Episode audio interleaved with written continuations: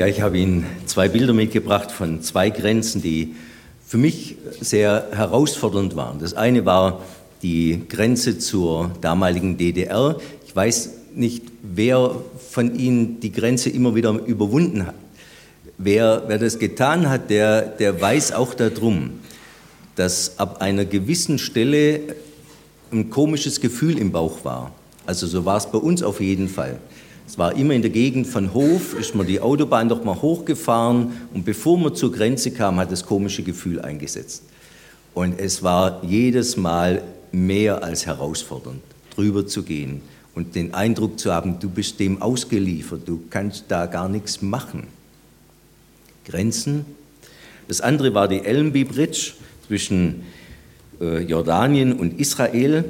Das war in der damaligen Zeit noch ein richtiges Abenteuer, da drüber zu gehen. Die Busse, da war fast alles abgeschraubt, was irgendwie, wo man sich hätte verstecken können. Und dann bist du davor gefahren worden, ausgestiegen, MPs überall rum. Und dann musste man alles ausladen, was man an Gepäck dabei hatte. Es gab ein großes Förderband, da ist alles hingelegt worden und jeder hat alles gesehen, was du dabei hast. War spannend. Vor uns war eine Amerikanergruppe, was die alles in ihren Suitcases drin hatten. Das war faszinierend für uns zu sehen. Aber der Spaß war nicht so sehr groß, weil eben überall die MPs waren und du nie wusstest, was noch, was noch passiert. Das verbinde ich mit Grenzen. Gar nicht so sehr das Schutzmoment, sondern auch das Gefahrenmoment, das Unsicherheitsmoment, das Unberechenbare, das Lästige, das Zeitaufwendige und manchmal auch das Gefährliche. Das eine, was mir ganz wichtig ist, Ihnen deutlich zu machen, Gott ist der große Grenzenüberwinder. Das fasziniert mich unendlich an unserem Gott. Wenn, wenn wir Gott irgendwo auch in ein Kennzeichen reinbringen wollen, dann ist sein Kennzeichen, er ist der Grenzenüberwinder. Er ist der Grenzenüberwinder und wir gucken uns bloß so ein paar Stationen an. Weihnachten, wenn wir das jetzt wieder feiern, dann machen Sie sich das bitte bewusst. Das ist die größte Grenzenüberwindung überhaupt. Gott kommt aus der Ewigkeit in diese Zeit hinein. Gott verlässt den Himmel. Er kommt von ganz oben nach ganz unten, dass die, die jetzt ganz unten sind, wieder ganz nach oben kommen können. Das unglaubliche, unfassbare, unverständliche Gott kommt in Zeit aus der Ewigkeit in unsere Zeit hinein. Dann Karfreitag, dieses grandiose Geschehen, Gott durchbricht alles und schafft uns einen Zugang zu sich selber. Das wird so großartig dargestellt in der, der, dem biblischen Bericht, wo der Vorhang zerreißt von oben an, der Vorhang, der das Heiligtum mit den, mit den Betenden abgegrenzt hat, und jetzt ist der Zugang frei. Der Zugang ist frei zu Gott. Die Grenze ist überwunden. Jetzt können wir direkt zum Vaterherzen Gottes hinzukommen. Jetzt brauchen wir nicht mehr für uns opfern lassen oder sonst was, weil der eine große Herr sein Leben als Opfer für uns gegeben hat. Gerade wenn wir heute Totensonntag, Ewigkeitssonntag begehen, dann das nun in ganz besonderer Weise nochmal. Das in besonderer Weise Ostern, das heißt ja, Gott überwindet die Grenze, die wir nie überwinden können. Das ist doch das, das Tragische jetzt in dem Geschehen in, in Paris und den Folgegeschehen, dass wir plötzlich wieder bewusst geworden, dass es uns bewusst geworden ist, wie unsicher unser Leben ist. Da gehen Leute zum Fußballspiel und sind tödlich gefährdet. Da gehen Leute irgendwo gut essen und das war das Letzte, was sie tun konnten. Da gehen Leute zum Rockkonzert und wollten nur gute Musik hören und das war das Letzte. So unsicher ist unser Leben, auch wenn wir es uns gar nicht bewusst machen. Auch ohne Terrorzellen. Und jetzt dieses Wissen, Gott hat die Grenze des Todes überwunden. Seit Jesus auferstanden ist und lebt, gilt diese große Zusage, wer an mich glaubt, der wird leben, auch wenn er stirbt.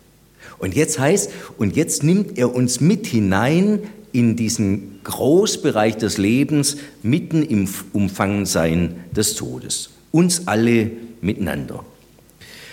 Ich habe die Zahl jetzt gestern abends um 10 rum, war das nochmal aktualisiert, weil das ist das Herausfordernde an dieser Zahl, die ändert sich unheimlich schnell. Also jede Sekunde werden statistisch 4,45 Kinder geboren und 1,78 Menschen sterben. Statistisch gesehen sind es natürlich immer ganze Menschen, ist klar. Das heißt, da kommen dauernd, dauernd mehr dazu. Jede Minute 158 Menschen, pro Tag 227.252 Menschen. Und das, das Faszinierende, diese Menschen sind ja sowas von unterschiedlich. Da hat es große und kleine, dicke und dünne, kluge und weniger kluge, weiße und schwarze und all, all diese Unterschiedlichkeit. Was, was über aller Unterschiedlichkeit feststeht, ist, über jedem einzelnen Menschenleben, es ist geliebt von Gott. So sehr hat Gott die Welt geliebt, dass er seinen einzigen Sohn gab, dass alle, die an ihn glauben, nicht verloren werden, sondern das ewige Leben haben. Der Gott, der in Jesus Christus Mensch geworden ist, der die Grenzen durchbrochen hat aus der Ewigkeit in unsere Zeit hinein, der hat Interesse an jedem einzelnen seiner Menschenkinder. Und das Interessante, wer seine Liebe angenommen hat, der wird nun losgesandt mit dieser Botschaft der Liebe, Grenzen zu überwinden. Weil nur das passt zu diesem grenzenlosen Gott. Dass seine Leute nicht an den Grenzen stehen bleiben, sondern dass sie Grenzen überwinden. Grenzen überwinden, dass andere die Liebe Gottes erfahren können. Man muss das so bewusst machen, als die ersten Zeugen losgesandt waren, da waren es etwa 300 Millionen Menschen auf dieser Erde. Als Jesus seinen Missionsauftrag gegeben hat, 300 Millionen Menschen auf der ganzen Erde. Von Anfang an sagt er, geht hin in alle Welt. Lasst euch nicht von Grenzen abhalten. Geht hin und bezeugt die Liebe Gottes allen Menschen. Einer, der als, mit als erster losgesandt wurde, war Petrus. Eine ganz, ganz spannende Geschichte, wenn Sie das mal nachlesen wollen, Apostelgeschichte 10, die ganze Geschichte, ich kann jetzt nur so einen kleinen Teil davon rausnehmen, eine unendlich bewegende Geschichte. Es ist kein großer, äh, keine große Strecke, es sind gerade so etwa 50 Kilometer, die zwischen Jerusalem und Joppe liegen. 50 Kilometer und es gab keinen Schlagbaum dazwischen, gab keine Grenze dazwischen, es gab keinen Stacheldraht, es gab keinen Grenzübergang und trotzdem waren ganz, ganz tiefe Gräben zwischen diesen beiden. Zwischen dem Petrus, dem Jesusjünger und dem Cornelius, dem römischen Hauptmann. Welten haben sie getrennt. Wie gesagt, Welten, die innen drin waren fromme Überzeugungen. Für den Petrus war es klar, du darfst nicht in das Haus eines Heiden reingehen. Wer zu einem Heiden nach Hause geht, der verunreinigt sich. Der macht sich selber kultisch unrein. Das heißt, seine Frömmigkeit hat ihn blockiert, sein Glaube hat es ihm verboten, aber Gott hat gesagt, geh. Und das ist eine ganz dramatische Geschichte, wie das dann passiert, was Gott da alles an unternehmen muss, dass der Petrus dann bereit wird, auch in dieses Haus zu rein, reinzugehen. Auf jeden Fall beschreibt er das. Er sagt, ihr wisst sicher, dass es Juden nicht erlaubt ist, engeren Kontakt mit jemand zu haben, der zu einem anderen Volk gehört oder ihn gar in seinem Haus zu besuchen. Aber Gott hat mir unmissverständlich klar gemacht, dass man keinen Menschen als unheilig oder unrein bezeichnen darf, nur weil er kein Jude ist. Und dann erzählt er von Jesus und von dem, was, was Jesus ist und von dem, was Jesus bringt. Und das Herz der Menschen, die da zusammengekommen sind, wird aufgetan und sie fangen an, ihr Leben diesem Jesus Christus anzuvertrauen. Und, und dann hat der Petrus kapiert, dann hat er es kapiert, so ist Gott. So ist Gott. Dass diese Botschaft nicht nur den frommen Juden gilt, sondern auch den Heiden und jeder, der mit gemeint ist. Ein anderer war Paulus. Paulus, einer, der unwahrscheinliche Wege zurückgelegt hat. Heute würden wir sagen, er hat Weltreisen unternommen, um in alle Welt zu kommen, das Evangelium zu predigen. Das war nicht mit einem Kreuzfahrtschiff, sondern das war richtig, richtig Maloche. Er schafft, er geht, er nimmt Gefahren auf sich und Strapazen auf sich. Die, sein Bericht lässt so ein bisschen was ahnen. Er sagt, ich wurde mehrmals gefangen genommen, ausgepeitscht, einmal gesteinigt, dreimal erlitt ich Schiffbruch. Ich kam in Lebensgefahr durch Flüsse, durch Räuber, in Wüsten, in Hunger und Durst. Also Grenzüberschreitung war, war, war nichts harmloses, war, war nichts, was man so nebenher gemacht hat. Das ist wirklich an die Substanz gegangen. Und interessant, und ich wünsche mir das für mein eigenes Leben, dass das, was der Petrus als den Schlüssel dafür gibt, dass er so losgegangen ist, dass er sich nicht zurückhalten ließ. Ich wünsche mir das sehr, dass das der Schlüssel für mein Leben ist. Der Petrus, äh, der Paulus, der sagt, bei allem ist das, was uns antreibt, die Liebe von Christus Jesus. Nicht irgendwie welche Sozialromantik oder sowas. Bei allem, was uns antreibt, ist die Liebe Jesu, der sich ganz für uns gegeben hat. Und die, die, das, was mich jetzt antreibt, dass andere diese Botschaft doch auch hören müssen. Jetzt interessant ist, gucken wir so ein kleines bisschen in die Kirchengeschichte rein. Ich bin Gott wirklich dankbar, dass es die iroschottischen Mönche gab.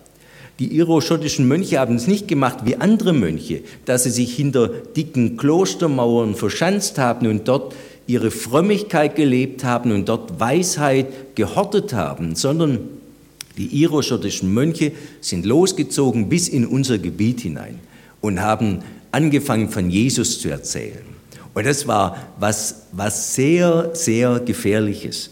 Kolumban, Gallus, Kilian oder der Bonifatius, den man dann als den Bischof der oder Apostel der Deutschen bezeichnet. Ganz viele von ihnen hat es das Leben gekostet. Aber sie haben Grenzen überwunden. Grenzen überwunden, dass es zu uns, und das war wirklich eine ganz, ganz finstere Zeit, dass es dass zu uns das Evangelium kam. Bis 1650 hat es gedauert, dass es 500 Millionen Menschen wurden. Also zur Zeit Jesu 300 Millionen, 15, 1650 waren es 500 Millionen. Und das hat mich sehr, sehr bewegt. Ein Justian von Welz, Baron von Eberstein, den hat es umgetrieben, dass hier Frömmigkeit zelebriert worden ist, aber Menschen, die noch nichts von Jesus wussten, den frommen Leuten überhaupt keine Unruhe bereitet haben. Und dann hat er das geschrieben. Ist recht, dass wir evangelische Christen das Evangelium für uns behalten und dasselbe nirgends suchen auszubreiten. Und weil es nichts bewirkt hat, was er da in die evangelische Christenheit hineingeschrieben hat, breit verbreitet hat, weil es nichts bewirkt hat, ist er dann selber losgegangen nach Holländisch-Guyana, um die Liebe Gottes zu bezeugen und wahrscheinlich 1668 in Surinam von wilden Tieren zerrissen worden. Einer, der Grenzen überwunden hat, weil er wusste, Menschen müssen es mitbekommen, dass Gott sie liebt. Grenzen auch anderer Art, Rassengrenzen. Manche von Ihnen haben vielleicht das Lebensbild von William Wilberforce gelesen, diesem Mann, der so unendlich viel aufgenommen hat, auf sich genommen hat, dass Sklaverei abgeschafft wird. John Wesley hat ihm geschrieben, kurz vor seinem Tod, wenn Gott sie nicht genau dazu berufen hat, wird der Widerstand von Menschen und Teufeln sie zermürben. Aber ist Gott für sie, wer kann dann wieder sie sein? Sind denn sie alle zusammen stärker als Gott? O werden sie nicht müde, Gutes zu tun. Gehen sie im Namen Gottes und in der Stärke seiner Macht weiter voran, bis selbst die amerikanischen Sklaverei, die übelste, welche die Sonne je sah, davor verschwinden wird. 18 Jahre lang Kampagne, eine Eingabe nach der anderen im Unterhaus, bis es dann endlich soweit war, dass Sklaverei im Königreich abgeschafft worden ist. Grenzüberschreitung ist also für Jesus-Leute nicht erwünscht, sondern regelrecht geboten. Das war das, was diesen deutschen Karl Gützlaff umgetrieben hat, was den William Carey umgetrieben hat. 1800, da waren es schon eine Million Menschen. William Carey, eine für mich faszinierende Persönlichkeit. Er war Schuster gewesen, Flickschuster und ist zu einem der größten Botaniker und Missionare seiner Zeit geworden. Für ihn war es wichtig, die Leute in Indien, die müssen es mitbekommen, dass Jesus sie liebt. Als Autodidakt hat er 40 Sprachen gelernt und allein in sechs indischen Sprachen die Bibel übersetzt. Er hat sich leidenschaftlich dafür eingesetzt, dass der traditionelle Mädchenmord und die Witwenverbrennung verboten worden ist. Das war so, wenn du als Mädchen geboren worden bist, war es ein Problem. Wenn es schon mal eins gab, dann war das dein Todesurteil.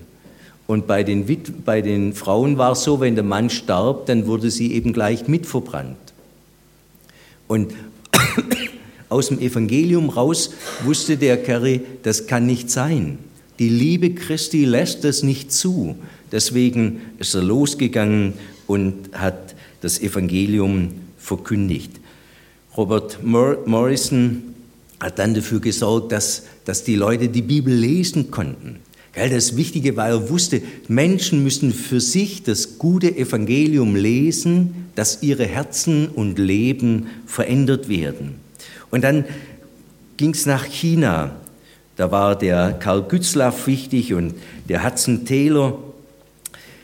Also in China gab es schon Missionen, aber eben nur in den sicheren Gebieten, in den Küstenstädten, aber nicht im Innern von China. Die riesigen Menschenmassen waren nicht erreicht worden.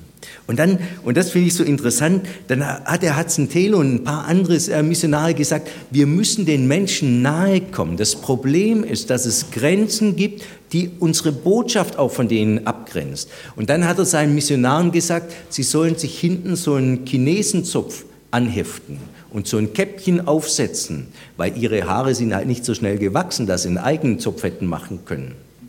Und dann hat man versucht, die Sprache zu lernen und die Kleidung anzuziehen, um keinen Anstoß zu erregen, dass die Botschaft wirklich Grenzen überwindet und Herzen erreicht. Und dann war der William Booth für mich eine ganz, ganz beeindruckende Persönlichkeit, der Gründer der Heilsarmee. Er hat so die Grundthese gehabt, kommen die Massen nicht in die Gottesdienste, müssen die Gottesdienste zu der Masse gebracht werden. Deswegen gab es dann Freiluftveranstaltungen, weil er gemerkt hat, die vielen kommen gar nicht in unsere frommen Gotteshäuser hinein. Und er hat sich eingesetzt, weil er gemerkt hat, Menschen gehen vor die Hunde, die das gar nicht wollen. 25 Prozent der Singlefrauen damals in London waren Prostituierte. Nicht, weil sie das wollten, sondern weil es keine andere Möglichkeit gab zu überleben. Und deswegen war es für ihn klar, das Motto für ihn war ja Suppe, Seife, Seelenheil. Die drei Begriffe, die heute noch bei der Heilsarmee wichtig sind. Suppe, Seife, Seelenheil. Alles zusammen, um Grenzen zu überwinden und Menschen in die Nähe Gottes zu bringen. Von dem William Buß gibt es so eine schöne Geschichte, da wird erzählt, von einem bekannten Schriftsteller der damaligen Zeit, der hat äh, so eine Kreuzfahrt gemacht und dann kamen so im Hafen äh, so Heilsarmee-Soldaten an, an Bord und hatten da ihre Rambazamba-Musik gemacht mit den frommen Inhalten und der hat dann später den William Buß getroffen und hat ihm erzählt, also das war, das war wirklich nichts. Also das hat ihn eher, eher, eher abgestoßen, also so diese, diese fromme Kirmesmusik und dann diese Musikinstrumente, die die Heilsarmee-Soldaten damals hatten.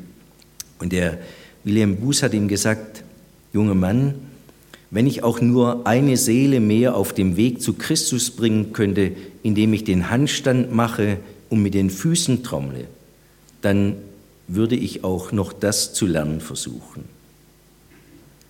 Verstehen Sie? Wenn es mich näher zu Menschen bringt, wenn ich mich verständlicher machen kann, ja, dann versuche ich auch noch Handstand zu machen und mit den Füßen zu trommeln. Wenn es nur hilft, dass Menschen die grenzenlose Liebe Gottes erfahren. Und manche von Ihnen haben es vielleicht bei dem großen Christustag, auch die Magie Gobran, erlebt, diese kluge Frau, Professorin für Informatik, die sich den Ärmsten der Armen in Kairo zugewandt hat, die ihre tollen Pfründe verlassen hat und ihre sichere Welt verlassen hat, um denen zu dienen, die als die Müllleute von Kairo, und von denen gibt es immerhin 50 bis 70.000, um denen das Evangelium weiterzusagen. Weiterzusagen, dass jeder von Gott geliebt ist. Weiterzusagen, dass es eine Wohnung im Himmel gibt. Weiterzusagen, dass jeder bei Gott gefragt ist und jeder wertgeschätzt ist. Und jetzt sind wir in unserer Zeit mit den vielen Menschen, in einer interessanten Zeit, dass viele die Grenzen überwunden haben, um jetzt bei uns zu sein, wo wir manche Grenzen gar nicht mehr überwinden müssen. Die sind jetzt da. Und die Frage, was wir jetzt machen, wir, wissen, äußere Grenzen überwinden sind schwierig. Innere Blockaden überwinden sind noch schwieriger. Und die frommen Grenzen sind manchmal die schwierigsten. Hinzugehen und die Liebe Gottes zu bezeugen.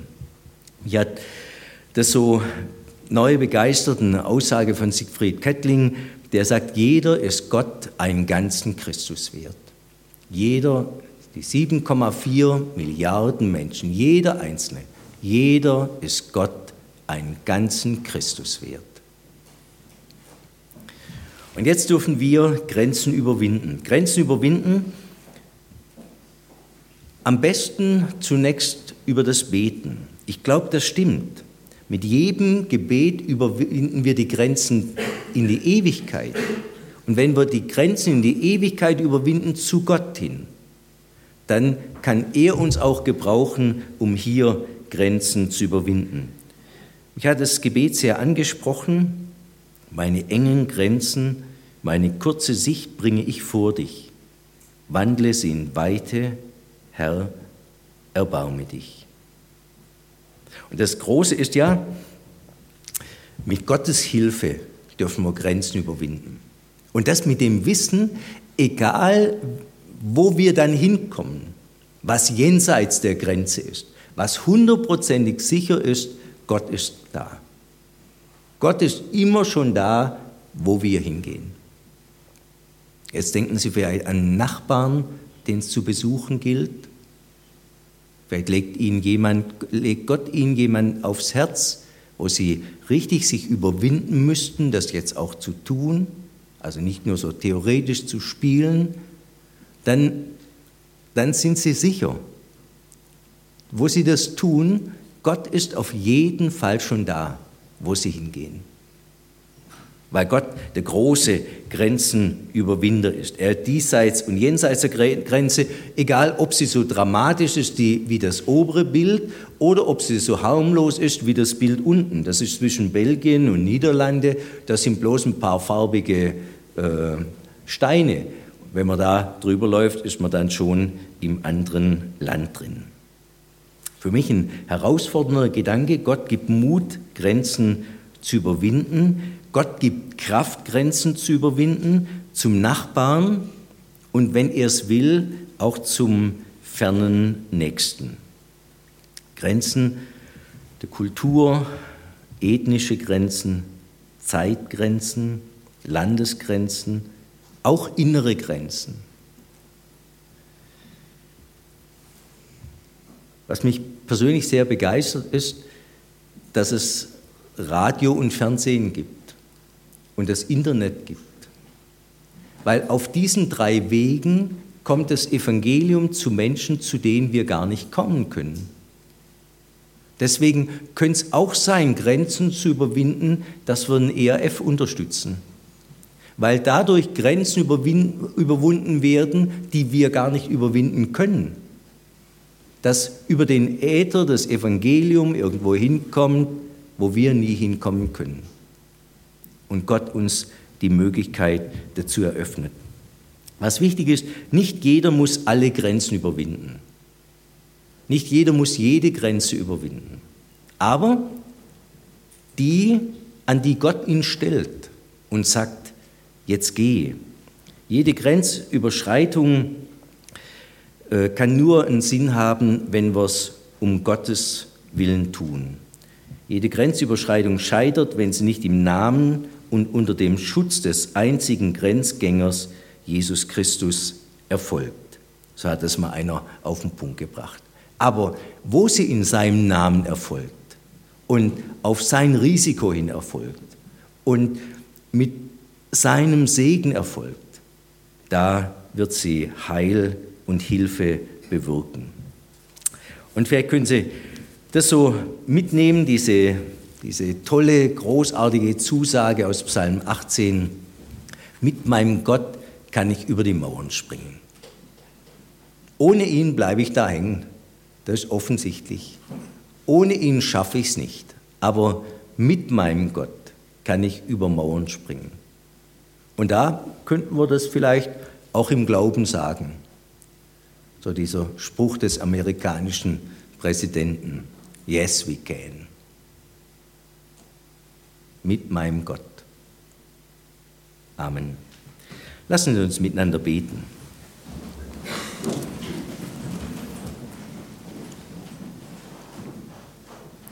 Herr Jesus Christus, dich möchte ich loben und preisen, dass das wirklich deine Wirklichkeit ist, dass du die unüberwindlichen Grenzen überwunden hast zwischen Raum und Zeit, zwischen der Ewigkeit und uns.